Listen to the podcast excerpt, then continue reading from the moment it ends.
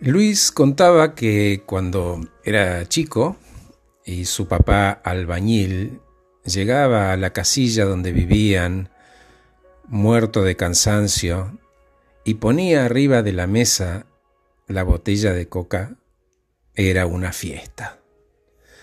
Todos nos alegrábamos y aplaudíamos. Él se sentía tan orgulloso de poder poner en la mesa esa botella era un símbolo.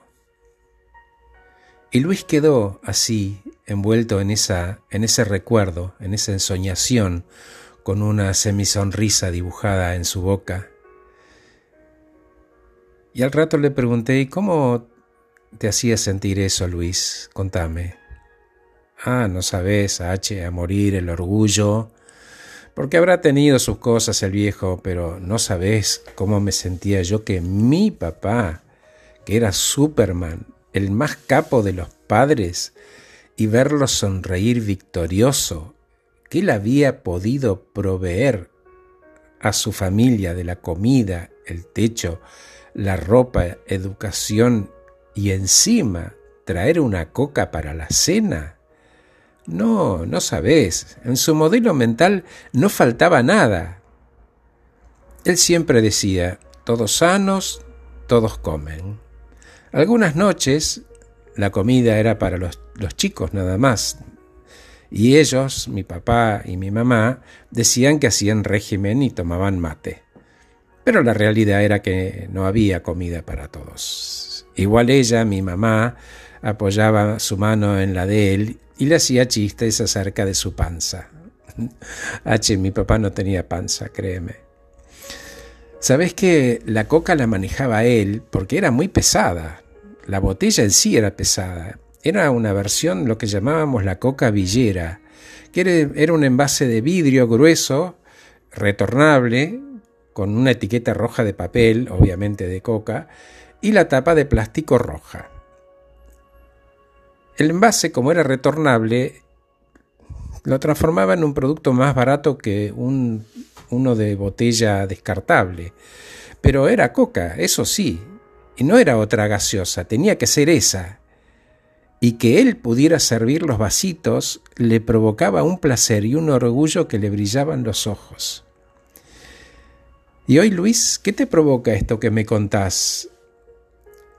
Que cuando se me ocurre preocuparme por tonterías, automáticamente aparece mi papá en la puerta, sonriente, con su coca, diciendo, gente, Hoy acá en esta casa se come con coca. Y cuando me acuerdo de eso se me pasa todo. ¿Cómo está tu papá hoy, Luis?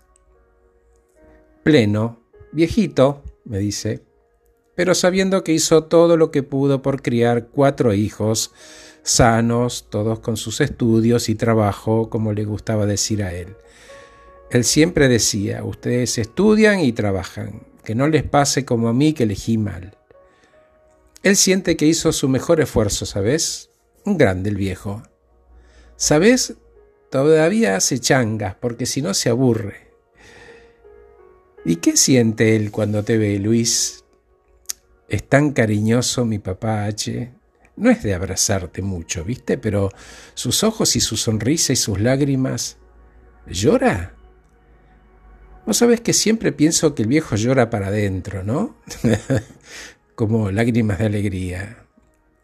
Y decime, Luis, eh, ¿este contexto que traes a la sesión se debe a... Nada, H, que a veces mi relación con el dinero no, no es tan sana y siento temor de volver a la villa, ¿sabes? Ok, Luis, cinco ejes claves en este asunto. El primero es que sepas que el temor a perder es inevitable es temor. El segundo es que el temor también es necesario porque es de cobarde decir que no se siente.